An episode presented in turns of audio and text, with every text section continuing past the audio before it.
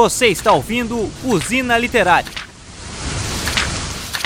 E aí, atômicos e atômicas, eu sou Pedro Gonçalves e esse é mais um Usina Literária e hoje nós vamos falar sobre O Idiota em Quadrinhos adaptação do clássico de Dostoiévski, trazido em quadrinhos pelo André Diniz e publicado pelo Quadrinhos na Companhia. Lembrando que esse é mais um podcast com a nossa parceria com o Grupo Companhia das Letras, que nos enviam diversos livros de suas editoras, livros sempre muito bem encadernados, a gente sempre se surpreende quando recebe aqui, e dessa vez foi do clássico, dessa obra nova do André Diniz, O Idiota em Quadrinhos, publicado esse ano. Primeiramente, ele foi publicado lá em Portugal, mas já direto Quadrinhos na Companhia trouxe para o Brasil. Foi publicado em Portugal em 2017, mas isso eu vou falar um pouco mais para frente. Para quem não conhece, O Idiota é um grande clássico de Fyodor Dostoiévski, publicado em 1869, e é um dos principais romances da história da literatura. E não é fácil traduzir para quadrinhos, eu realmente fiquei surpreso com a dificuldade. Você vai lendo, principalmente eu que desenho e sei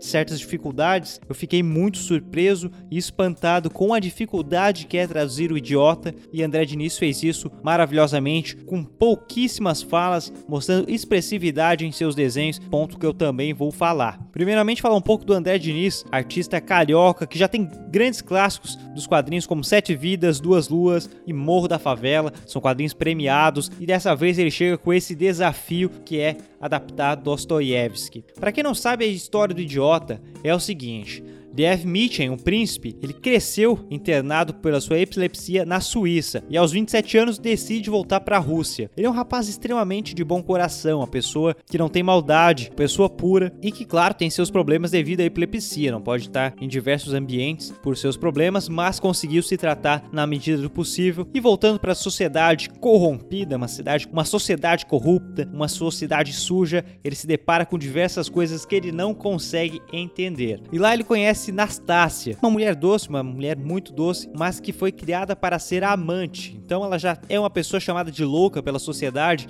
mas porque ela cresceu em meio a uma situação horrível, com diversos traumas, então é claro que ela vai apresentar todos esses todos esses problemas psicológicos com toda certeza, mas que a única pessoa que consegue ouvi-la, tratar de maneira meiga é o príncipe Liev, príncipe Mitchen, e o que chama muita atenção dela. Entretanto, claro, ela já tem seus pretendentes, ela já tem todos os casos já formados em seu círculo social, como as pessoas que estão em volta tanto dela quanto agora do príncipe, são pessoas horríveis e a bondade, o coração puro de Mitchen começa a incomodar certas pessoas. Na visão da sociedade, então, não existe pessoa boa e ele deve estar se fazendo, ele deve estar querendo alguma coisa, mas ele em si não entende tudo isso. Ele ajuda pessoas que tentam maltratá-lo e assim o livro vai se fazendo com diversas desventuras pesadas, onde o príncipe começa a sempre questionar a bondade do ser humano, algo que ele não sabia como questionar e ele começa a questionar, começa a ver um lado extremamente obscuro da sociedade. E Nastácia sim sente pena porque começa um triângulo amoroso. A grande questão do livro, com falas, na verdade é um livro muito analítico, uma grande pesquisa antropológica, uma grande pesquisa psicológica e comportamental que Dostoiévski fez sobre a sociedade russa, não só sobre a sociedade russa, mas claro,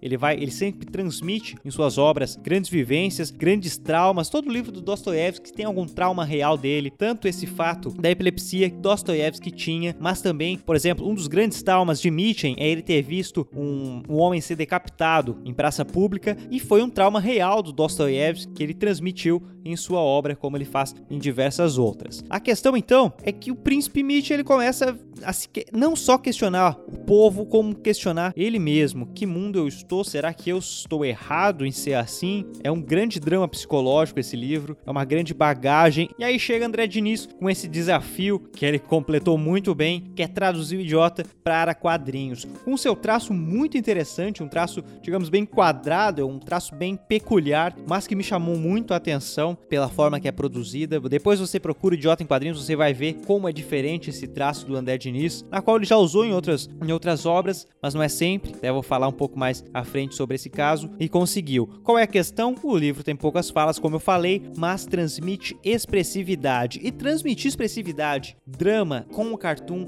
é muito difícil. Não é tão fácil como parece, por mais que sim tenha nós temos diversos artistas que conseguem transmitir de tal forma, mas não é nada fácil, principalmente um drama psicológico como é esse no caso. E o André Diniz conseguiu sim fazer quanto não podia expressar na face do personagem, montar não só uma cena, não só um quadrinho, mas com, com uma cena, uma estrutura de página que transmitia toda essa bagagem. Óbvio que nunca vai transmitir igual o livro original, mas na questão quadrinesca, na questão ilustrativa, ele passou muito bem todo esse peso. Você vai lendo, você vai ficando tenso junto com o personagem. E a grande questão do idiota é: qual o limite da bondade? Qual o limite da honestidade? Uma pessoa extremamente honesta, uma pessoa certa, ela vai conseguir sobreviver? E aí que é a grande questão da, da obra e que é posta em jogo de uma maneira brilhante. Realmente brilhante. Claro, não vamos falar o final do livro aqui, mas se resume nesta questão: se existe um limite na honestidade, se ser bom é uma vantagem no mundo em que vivemos. E olha que o livro é de 1869, então é, uma, é bem complicado falar se melhoramos ou pioramos como seres humanos. А вот там зато на улицах теплее нашего. А в домах так русскому человеку жить с непривычки нельзя. Не топит. Да. Да и дома устроены иначе. То есть вот печи и окна. А долго вы изволили ездить? На 4 года. Mas é o seguinte, vocês perceberam que, que a história é tensa, né? Vocês notaram o quão pesado é toda essa carga. E eu comentei lá no início que o livro foi lançado primeiro lá em Portugal em 2017, mas os trabalhos desse livro começaram lá em 2010. Foram até 2011, daí voltaram. Aí em 2013 André Diniz parou toda essa produção por uma depressão pesada. Então você imagina André Diniz com depressão escrevendo essa obra que é magnífica, mas também é bem depressiva. Aí o cara tem que parar. Ele tinha desenhado mais de 100 páginas na qual a maioria ele redesenhou e reescreveu depois quando voltou pegar firme. Ele tem comentários falando disso. Então ele largou tudo. Pô, vou refazer isso aqui que agora eu vou reformular até o traço. Ele pensou e repensou esse traço. É a nova a nova visão que ele teve e foi monstruoso. Então, cara, pesquisa sobre esse livro que vale muito a pena. Não tem como se arrepender. É, é maravilhoso. Vamos falar então sobre a encadernação, né, para fechar esse podcast nós sempre comentamos. A capa, na verdade, a gente tá falando isso, parece que a gente tá vendendo só porque são parceiros. Não é, não é fazer jabá babaca, cara. É porque os livros dos caras são lindos, são muito bonitos. Não é capa dura. A ilustração da capa já demonstra muito sobre a história, você já entende que é, que é uma história pesada, mas você já é de cara apresentado ao traço muito interessante do André Diniz. As primeiras páginas contam um pouco sobre a história da obra. As, as primeiras, as primeiras grandes páginas são explicando a vida de Dostoiévski, até no chamado Dostoiévski e o Idiota, uma breve apresentação escrito por Bruno Barreto Gomide, que já é uma,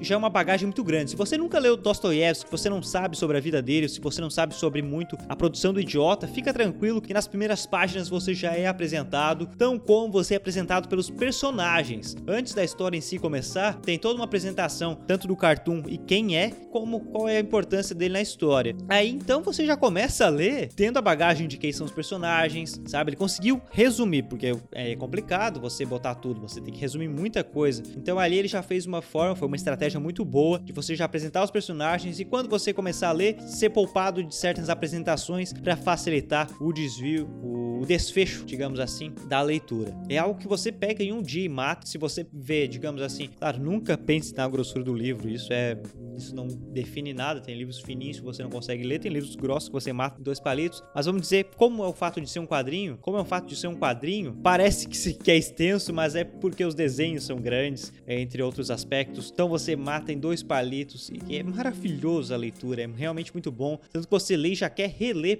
ficar curioso. E se você não leu o livro original, você sai com vontade de conhecê-lo. Então está aí a dica de leitura: O Idiota em Quadrinhos por André Diniz, publicado pelo Quadrinhos na Companhia. Fabulosa publicação agora de 2018. Não deixe de conferir isso aqui, tá magnífico. Eu vou ficando por aqui, eu acho que falei o necessário. Se você gostou, por favor, deixe seu comentário, compartilhe. Como é o podcast, cara, melhor jeito de divulgar é boca a boca. Fale aí pros seus amigos que estão ouvindo. Novamente, eu sou Pedro Gonçalves e agradeço muito pela atenção. Se você ainda não assina nossos podcasts em qualquer player, corra para assinar que a gente está sempre lançando nossos quadros de literatura, de cinema e tecnologia. Mas eu vou ficando por aqui. Um forte abraço, um beijo e até o próximo podcast.